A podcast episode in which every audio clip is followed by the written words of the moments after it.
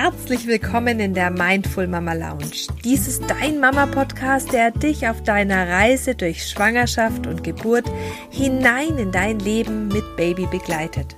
Lass dich für dein Mama-Leben inspirieren. Erfahre, wie du gut auf die Bedürfnisse von dir und deinem Baby achten kannst. Und gestalte deine Mama-Reise so, dass du sie genießen kannst. Schön, dass du da bist. Lass uns loslegen. Herzlich willkommen in der ersten richtigen Themenfolge meines Nigelnagel neuen Podcasts. Mein Name ist Tabea Laue und ich freue mich, dass du mir heute zuhörst. Wenn es ums Thema Attachment Parenting geht, dann habe ich immer so ein bisschen zwiespältige Gefühle. Auf der einen Seite finde ich den bedürfnisorientierten Umgang mit Kindern total wichtig und ähm, auch diese bindungsorientierte Haltung. Aber manchmal merke ich, dass hier einfach ein Verhältnis auch echt kippt.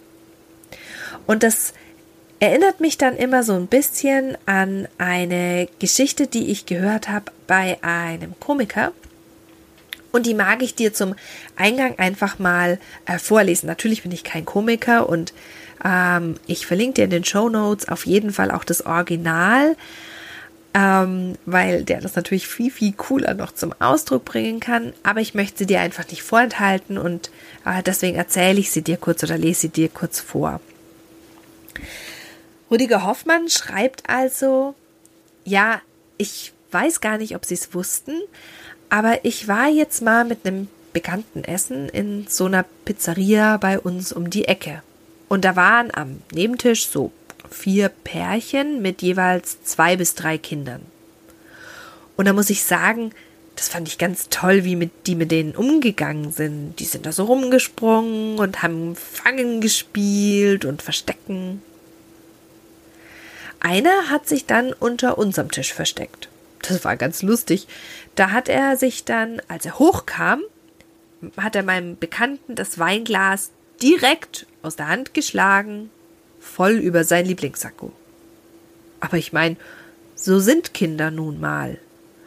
Für die sind materielle Dinge eben nicht so wichtig wie für uns. Da könnten wir Erwachsenen uns eigentlich noch eine Scheibe von abschneiden. Das habe ich dann auch zu meinem Bekannten gesagt.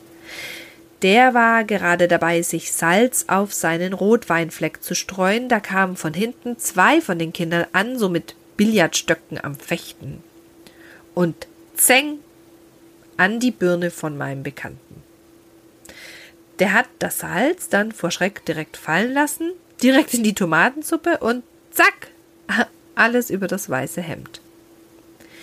Da wusste man teilweise gar nicht mehr so genau, ob das jetzt die Tomatensuppe auf seinem Hemd war oder das Blut von seiner Kopfwunde. Der Vater hat dann gerufen Malte, du weißt, dass ihr euch mit den Stöcken verletzen könnt. Aber die waren schon wieder im hinteren Teil des Raums dabei, eins von den Mädchen im Schwitzkasten immer voll vor die Klotür zu hämmern. Das war ein Riesenspaß. Aber ich meine, so ist es nun mal. Die leben ihre Aggression eben noch aus. Die sind eben noch nicht so verklemmt wie wir. Wir haben meinem Bekannten dann aus Stoffservietten so einen Pressverband gemacht. Da kam, diesmal von vorn, so ein Bombenteppich aus Billardkugeln angeflogen. Eine von den Kugeln hat meinem Bekannten dann komplett die Schneidezähne weggesäbelt. Aber ich habe auch zu ihm gesagt, ja, Norbert, früher oder später hättest du sowieso mal noch eine Brücke gekriegt. Und deine Tomatensuppe kannst du auch ohne Zähne schlürfen. So sind Kinder nun mal. Die sind eben nicht so berechenbar wie wir. Zum Glück.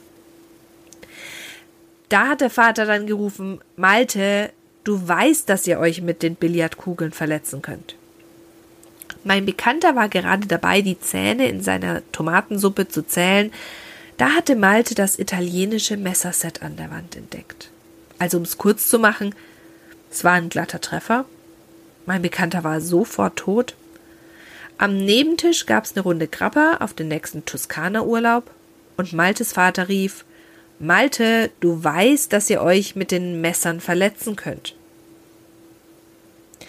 Und das ist auch das erste Klischee, das aufkommt, wenn wir von bedürfnisorientiertem Umgang mit den Kindern sprechen. Die Einstellung, dass die Kinder alles dürften.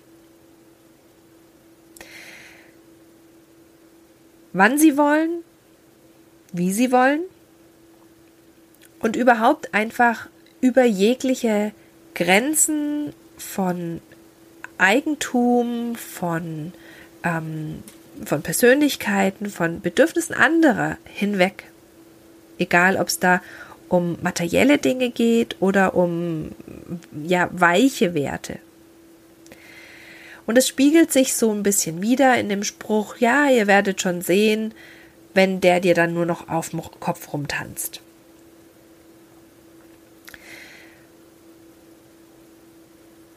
Was hat's mit dem Klischee auf sich? Naja, von außen kann das schon, wenn wir einen bedürfnisorientierten Umgang pflegen, erst einmal da so aussehen, als dürften die Kinder viel.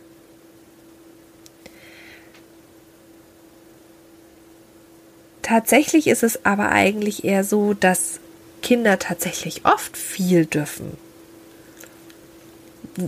Es ist ziemlich normal, dass Oma und Opa den Sack mit den Süßigkeiten mitbringen, wo wir Eltern vielleicht gerade eher noch zurückhaltender sind. Oder dass es selbstverständlich dass ähm, die Süßigkeit gibt, wenn Oma und Opa einkaufen sind mit den Kindern, wo wir uns da noch in einem Konflikt befinden und vielleicht da auch gar nicht so nachgeben wollen, weil wir schon Regeln haben. Die Wahrheit ist, dass es bei der Bedürfnisorientierung nicht darum geht, dass die Kinder alles dürfen, sondern dass wir wahrnehmen, dass auch die Kinder ein Selbstbestimmungsrecht haben und dass sie selber Dinge ähm, erreichen wollen und erfahren wollen, dass sie ihre Selbstwirksamkeit voll ausschöpfen wollen. Und dazu müssen wir einen gewissen Raum schaffen. Und dieser Raum ist natürlich nicht der, wo es gefährlich wird, im Sinne von gefährlichen Unfallsituationen, sondern da ist unsere Aufgabe als Eltern in der Entwicklung immer wieder zu schauen, schafft mein Kind es schon? Muss ich sofort hinrennen und unterstützen oder sogar abnehmen? Oder kann ich meinem Kind diesen Test jetzt einfach, wenn ich gut und nah dabei bin, selber ausprobieren?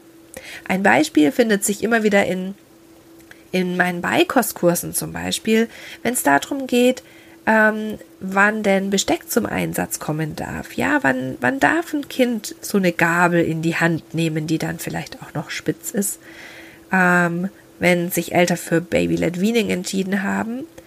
Da ist vieles mit der Gabel einfacher aufzunehmen als mit dem Löffel und die ist auch leichter zu dirigieren, aber da sind diese Spitzen. Und die könnten ja etwas verletzen. Vor allem dann, wenn es wirklich eine Kuchengabel zum Beispiel ist, mit der gegartes Gemüse vielleicht da aufzupieksen ist. Also, das heißt, es geht nicht darum, dass Kinder primär alles dürfen, sondern dass wir den Raum schaffen, wo sie sich ausprobieren können. Das war das erste Klischee, dass die Kinder alles dürfen und das ist beileibe nicht so. Das zweite Klischee. Bedürfnisorientierter Umgang wäre nur was für totale öko-biodynamisch lebende Familien. Es wird ein Bild gezeichnet von einer Familie, die sich ausschließlich von biologisch angebauten Lebensmitteln ernährt, am besten noch vegetarisch, die in einer eigenen Welt lebt, in einer eigenen Subkultur. Und tatsächlich merke ich, dass die Wahrheit ist, dass es ganz, ganz, ganz arg bunt und unterschiedlich ist.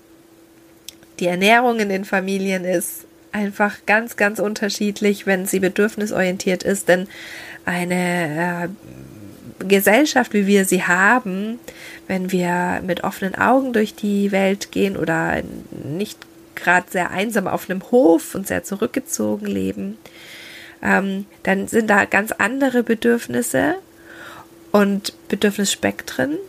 Und da ist vielleicht viel Konfrontation eben mit äh, Sachen, mit äh, auch Lebensmitteln, die gar nicht so gesund hergestellt sind oder gar nicht so gesund sind. Und da muss es einen guten Umgang damit finden. Und dafür ähm, ist es vielleicht nicht so frei möglich, dass man äh, in der Stadt immer allein unterwegs schon ist, wenn man sehr klein ist. Und auf dem Land, da ist es vielleicht ganz anders. Also auf einem einfachen Hof, da ist es vielleicht schon sehr früh möglich, dass kleine Kinder ihre ersten Streifzüge alleine machen, weil das eigene Grundstück so groß ist und weil da vielleicht einfach auch die Sicherheit gegeben ist. Die, der bedürfnisorientierte Umgang kommt einfach aus der Sehnsucht raus, den Bedürfnissen der Kinder nachzukommen oder sie einfach ernst zu nehmen, so wie wir unsere eigenen Bedürfnisse, unsere Grundbedürfnisse auch ernst nehmen wollen und sollen. Der zweite Punkt war also, es wäre nur was für öko, biodynamisch lebende Familien und dem ist beileibe nicht so. Und der dritte, das dritte Klischee, das ich gefunden habe, ähm, bezieht sich vor allem auf die Babyzeit oder auch auf die Kleinkindzeit, nämlich dass nur Stillen als einzige Ernährungsform das einzig wahre wäre. Ja, das Baby kommt auf die Welt und gerade weil ich ja auch Stillberaterin bin, ähm, ist das ja auch eine Zeit, die ich intensiv begleite in der Stillberatung, wenn Stillprobleme da sind und ähm, da ist, wenn die Familie sehr bedürfnisorientiert denkt und es funktioniert einfach nicht so mit dem Stillen, das Schlimmste, was passieren kann, wenn tatsächlich äh, eine andere Nahrung mit zum Einsatz kommen muss. Und da mag ich echt nochmal sagen, es ist genauso gut möglich, ohne Stillen bedürfnisorientiert zu leben. Denn das Bedürfnis ist Ernährung. Und wenn aus irgendeinem Grund ein Stillproblem entstanden ist, das jetzt nicht von Klick auf gleich zu lösen ist, die Milch gerade nicht für die Ernährung reicht, dann ist es ganz, ganz wichtig, dass es ganz klar ist, dass das Bedürfnis gerade die Ernährung ist. Und über das Wie genau, da können wir ja dann in der Stillberatung schauen. Ja, also da gibt es dann wieder viele Möglichkeiten, das zu gestalten und ja, möglicherweise auch einfach zurückzukommen zum vollen Stillen, auch wenn das jetzt im Moment noch nicht möglich ist. Und da mag ich einfach aufräumen mit dem Klischee, dass nur Stillen die einzige Ernährungsform für bedürfnisorientiert aufwachsende Babys ist. Sondern dass es verschieden ist, dass es bunt ist und dass es auch mit einer reinen Formularnahrung äh, Nahrungsernährung möglich ist, trotzdem die Bedürfnisse deines Kindes zu achten und zu beachten. Und es gibt ganz, ganz viele andere Wege, die Grundbedürfnisse, auf die wir später hier im Podcast auch noch eingehen werden, zu erfüllen. Das war also der dritte Punkt, die Ernährung mit dem Stillen und vielleicht auch noch besonders lang ähm, und den verschiedenen Wegen. Stillen ist eine ganz arg bunte Welt. Der vierte Punkt ist, dass es so wirkt, als wäre das Familienbett absolute Pflichtveranstaltung. Ich kann dir aus eigener Erfahrung und auch aus der Erfahrung von den Familien, die ich begleite, schon sagen, dass das Familienbett, also dass du dein Kind mit zu dir ins Bett nimmst ähm, oder zu euch ins Bett, ins Elternbett, dass ihr ein gemeinsames Bett mit genügend Liegefläche habt, dass es sehr erleichternd sein kann. Ja, gerade wenn der Schlaf gerade nicht so gut so funktioniert, wie ihr ihn bräuchtet, äh, um gut unterholt aufzuwachen am nächsten Morgen, wenn viele Unterbrechungen in der Nacht da sind, da kann das sehr gut helfen und da sind wir in der Beratung immer wieder dabei zu gucken, welche Konzepte einfach für die einzelne Familie passen. Aber es gibt Familien, die schlafen viel, viel besser, wenn sie getrennte Matratzen haben, sei es im gleichen Raum oder auch in unterschiedlichen Räumen. Solange wir da auf die Sicherheit achten und darauf gucken, dass eben der plötzliche Kindstod, den ich dir, ähm, zu dem ich dir was in den Show Notes verlinken werde, ähm, solange wir darauf gucken, dass das sich die Waage hält und dass wir auf alles gucken, ist es eine sehr achtsame Herangehensweise, die wir mit der Bedürfnisorientierung ja haben wollen.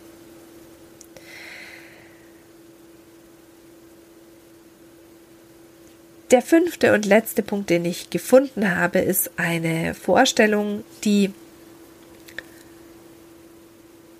die Gemüter immer wieder erhitzt und zu sehr, sehr krassen unterschiedlichen Positionen fühlt, führt. Der Punkt ist nämlich die Vorstellung, dass Bedürfnisorientierung nur funktioniert, wenn die Mama 24/7 verfügbar ist und zu Deutsch Hausfrau und Mutter ist. Hausfrau und Mutter zu sein ist für manche Frauen die totale Erfüllung und sie haben sich zusammen mit ihrem Partner dann vielleicht das so gebaut, dass das auch wirklich möglich ist, ähm, zu Hause zu bleiben für mehrere Jahre, ähm, vielleicht auch für viele Jahre. Ähm, aber für die Bedürfniserfüllung ist ja nicht nur die Mama zuständig. Wenn wir in die Vergangenheit gucken, dann haben wir immer in Clans gelebt mit verschiedenen Aufgaben über den Tag verteilt oder zu einer bestimmten Lebenszeit und es haben alle immer zusammengeholfen und dass ein Kind rein nur von der Mama betreut wird, das ist eigentlich eine sehr, sehr, sehr neue Erfindung. Und deswegen erleben das auch viele Mamas äh, immer wieder, dass es so eine Einsamkeit heute gibt. Ja, weil wir einfach nicht dafür geschaffen sind, dass wir eine Kleinfamilie sind. Und so müssen wir uns heute mit ganz, ganz neuen Fragen beschäftigen. Nämlich, ab wann brauche ich wieder anderen Input? Ist das schon nach wenigen Wochen der Fall? Ähm, möchte ich da schon wieder das Arbeiten anfangen? Oder vielleicht hast du auch vorab entschieden oder entscheiden müssen, wie du eben dann die Elternzeit gestaltest und dann ist dein Kind da und es zeigt sich plötzlich ganz anders. Und da ist einfach die Wahrheit, zu sehen, dass es klar auf der einen Seite euren eigenen geplanten Lebensentwurf gibt und auf der anderen Seite aber auch ähm, manches sich noch mal dass sich manches noch, sich noch mal ändert. Ja also dass ihr einfach immer wieder schaut passt es gerade wie wir unser Leben geplant haben und entworfen haben und fühlt sich das immer noch stimmig an? Nimm dir da die Freiheit und wenn es gerade schwierig ist, das allein zu entscheiden oder wenn die Entscheidungen sehr ähm, klar jetzt gefällt werden müssen, also ihr ein bestimmtes Tempo einfach braucht, nimm dir da auch echt Unterstützung an die Seite. Hol dir jemanden, der sich mit solchen Fragen schon befasst hat. Hol dir jemanden, der Familien begleitet. Meld dich bei mir. Ähm, vielleicht kann ich dir selber helfen, ähm, je nachdem, wie die Fragestellung genau ist. Ähm, und ansonsten kann ich dir Kolleginnen empfehlen, die dich da unterstützen können, die dich begleiten können, um mit deinen Fragen jetzt zügig zu Antworten zu kommen. Wenn du merkst, es fühlt sich einfach gerade nicht ganz stimmig an und irgendwie habe ich doch mehr Trauer als das, was ich jetzt äh, mit Freude erlebe. Wir hatten also die fünf Punkte, die wir oft als Klischees sehen. Wir haben das Klischee, dass die Kinder alles dürfen, das bedürfnisorientiert nur für öko-biodynamische Familien wäre. Wir hatten das dritte Vorurteil, dass Bedürfnisorientierung nur mit Stillen möglich wäre. Wir hatten das vierte Vorurteil, dass Familienbett quasi eine Pflichtveranstaltung sei. Und wir hatten das fünfte Vorurteil, dass bei einem, ähm, bei dem, wenn wir so leben, wie das die Kinder brauchen, quasi die Mama immer als Hausfrau verfügbar sein muss. Die drei Mitnehmpunkte, die ich dir heute mit auf den Weg geben möchte, sind äh, mir ganz, ganz wichtig, weil sie ganz oft die Basis meiner Arbeit darstellen. Denn Bedürfnisorientierung hat einen Raum, um abzuwägen, wessen Bedürfnisse gerade schwerer wiegen und wer da unter der Situation mehr leidet. Und die Bewertung kann ganz unterschiedlich aussehen, abhängig davon, wie die zwei Partner eben gegenüberstehen. Wenn da Mama gegenüber Baby steht, dann kann es oft sein, dass einfach die Mama mehr Lebenserfahrung hat und mehr, ähm, ja, mehr Sitzfleisch, ja, mehr aushält. Und wenn dein Baby gerade aber ähm, für dein Baby eine andere Lösung, eine gute Lösung da ist, für dein Kind eine andere Lösung da ist, dann kann es auch sein, dass in dem Moment dein Bedürfnis gerade mal schwerer wiegt. Das ist der erste Punkt. Ähm, der zweite Punkt ist ja, manchmal Bedürfnis, manchmal kostet Bedürfnisorientierung im ersten Moment mal mehr Energie, um dieses Abwägen durchzuführen. Ja, es bedarf schon einer bewussten Entscheidung, immer wieder genau hinzusehen. Und die Energie, die du aber in dieses Abwägen reinsteckst, die kommt euch beiden oder euch allen als kleine Familie zugute, sobald dann auch einfach ähm, der Papa ähm, energielos ist und auch seine Bedürfnisse anmeldet oder in dem Moment, wo weitere Kinder mit reinspielen. Und das ist auch eben der wichtige dritte Punkt. Bedürfnisorientiert schließt euch als Eltern gar nicht aus, sondern das achtet euch sehr und das ist ein Hineinwachsen, da immer wieder abzuwägen. Und deswegen hatte ich eben auch die Möglichkeit angesprochen, sich da begleiten zu lassen, ja, weil das einfach ein kompletter, gerade beim ersten Kind, ein kompletter Turnaround vom Denken ist, ja. Wir können nicht mehr einfach machen, sondern wir müssen erst nochmal viel mehr nachdenken. Und wenn wir das vorher nicht geübt haben, dann ist es eine Umstellung.